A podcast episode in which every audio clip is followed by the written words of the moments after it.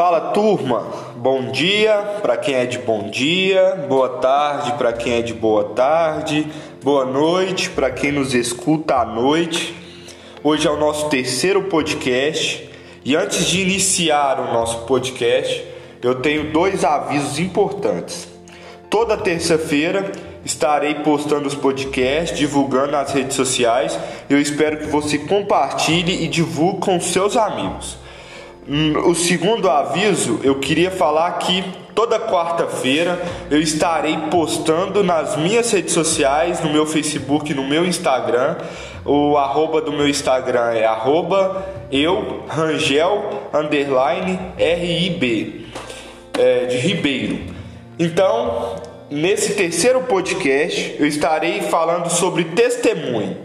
E eu queria contar a história que está em Mateus 8, de Jesus purificando um leproso. É, ele chega perto de Jesus e diz: Senhor, se for da tua vontade, pode me purificar. Então Jesus disse, estendendo a mão a ele, Jesus disse: Eu quero, seja limpo. Depois Jesus dá uma informação muito importante para ele, que ele não poderia esquecer da oferta que o sacerdote pedia.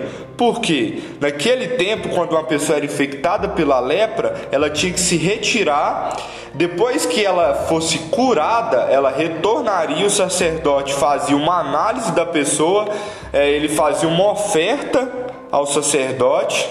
É, e então ele era reintegrado à população.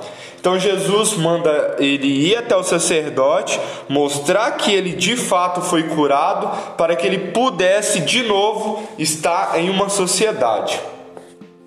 E eu queria contar um testemunho é, em cima dessa passagem de um jovem é, que ele também teve que mostrar ao sacerdote, é, entre aspas, aos sacerdotes que o cercavam, que ele tinha de fato sido é, curado por Jesus.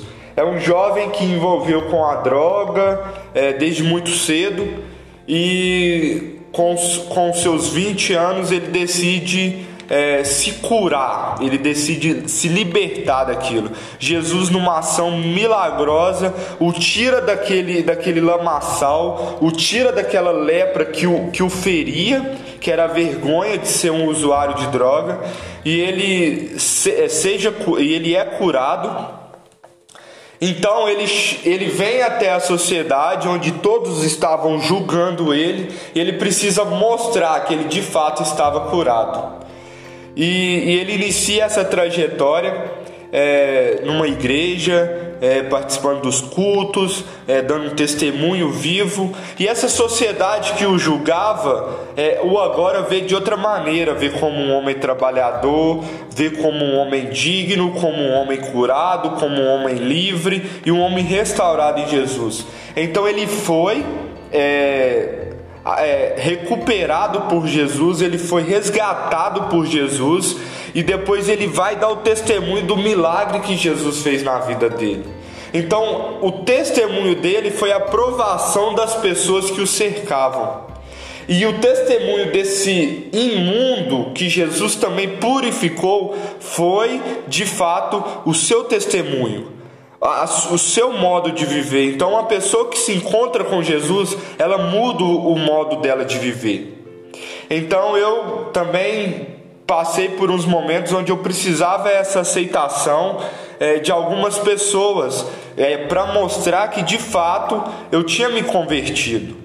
É, então eu passei por um momento onde as pessoas me analisavam a minha vida e procuravam em mim maneiras de dizer, de fato, ele é um servo de Jesus. E até hoje tem isso é, na minha vida. Algumas pessoas ainda precisam ver é, em mim um Jesus que cura, restaura e transforma. E uma coisa que uma vez me, me, me fez pensar muito era a minha forma de brincar com os meus amigos. E uma vez um amigo meu me questionou: Olha, Rangel, quando você está perto de nós, eu vejo que você muda um pouco o seu modo de falar. E isso eu não vejo Cristo nisso, esse Cristo que você diz que serve. Então isso me, me motivou muito, essas palavras dele me motivou muito a ser uma pessoa melhor até no meu modo de falar, no meu modo de vestir, no meu modo de andar. Então é, isso me faz refletir que as pessoas estão analisando a minha vida, mesmo que as pessoas não creem na no mesmo Deus que você serve, ou mesmo que as pessoas não tenham a mesma fé que você tem, elas estão cercando a sua vida para ver até onde elas podem te seguir. Então, o seu testemunho vale ouro, o seu testemunho pode mover o coração de uma pessoa a aceitar Jesus, e nós temos que viver de maneira que os outros serão salvos, juntamente conosco, em Cristo Jesus, para a glória de Deus Pai. Amém. Tenham uma boa noite, uma bela reflexão e fiquem com Deus.